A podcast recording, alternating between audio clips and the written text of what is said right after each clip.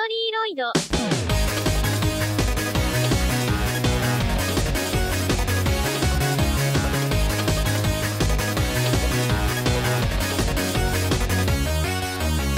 Comme vous le savez peut-être, j'ai pour cette chronique une approche chronologique.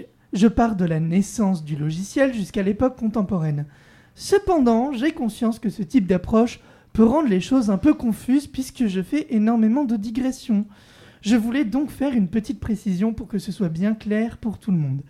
Cette approche ne s'applique qu'aux personnages, banques de voix et mises à jour de logiciels que je vous présente.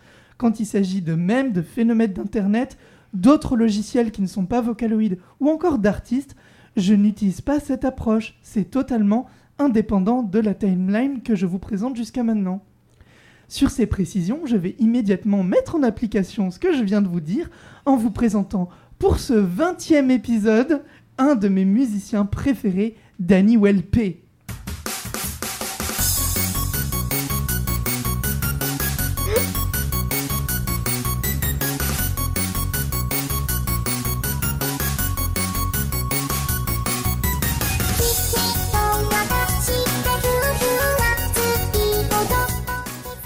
Danny Welp est donc un compositeur et dessinateur japonais qui s'est fait connaître dans la communauté Vocaloid.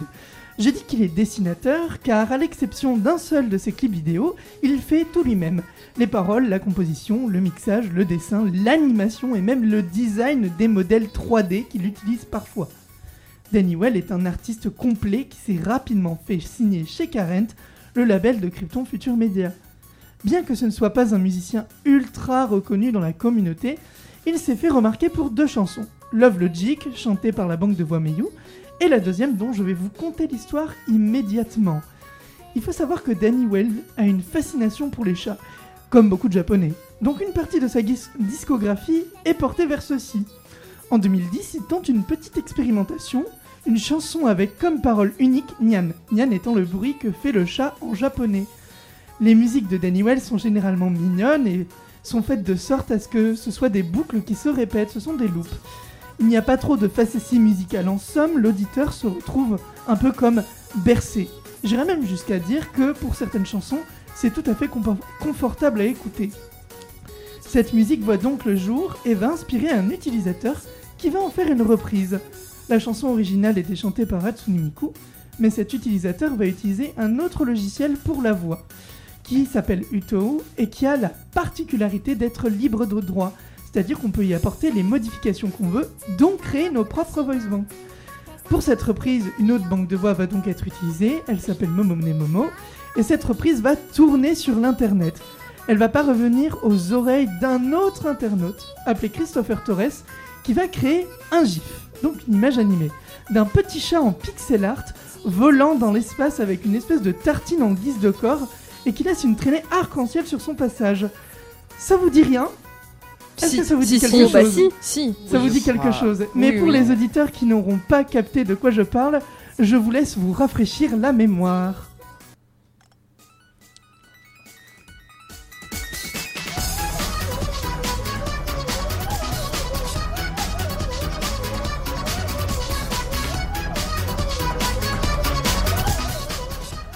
Et oui, c'est Nyan Cat, Danny Welpe, le compositeur de Nyan Cat, un mème qui énerve certains ou ravit les autres par son aspect euh, nostalgique, puisque dans les années 2010, Nyan Cat était omniprésent sur les internets.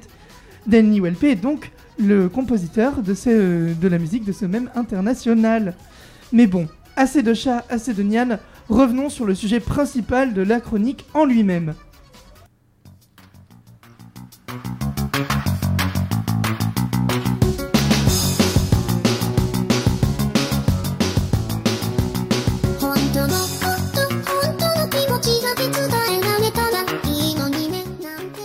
Comme je l'ai dit avant, la musique de Danny Well est plutôt répétitive et finalement assez simpliste et épurée, contrairement à d'autres compositeurs et compositrices que nous avons rencontrés précédemment.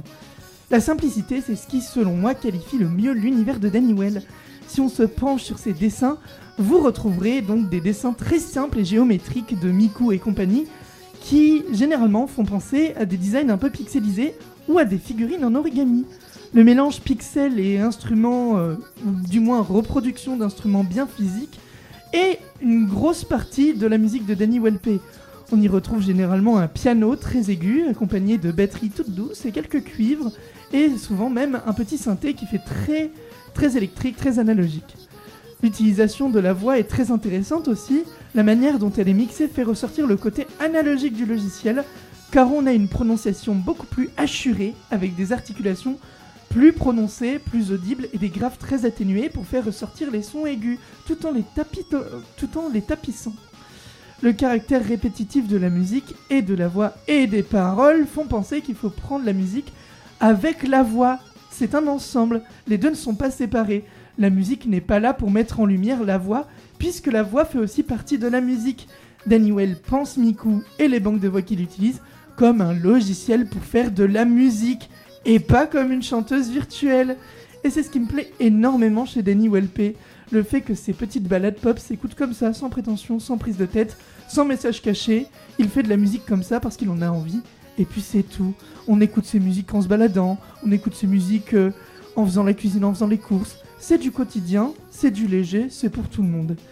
Et pour ce genre d'artiste, je trouve que un logiciel comme Vocaloid, c'est quand même vachement salvateur parce que je ne suis pas sûr que beaucoup de chanteurs et chanteuses apprécieraient poser leur voix sur de telles chansons avec des textes aussi simples et avec une diction aussi ardue parce que vous pouvez écouter quand même le fait que la diction est très frénétique malgré tout et que c'est pas du tout adapté pour un phrasé humain. Sur ce, je vous laisse avec Morning Girl de Danny Welpe et je vous dis à très bientôt.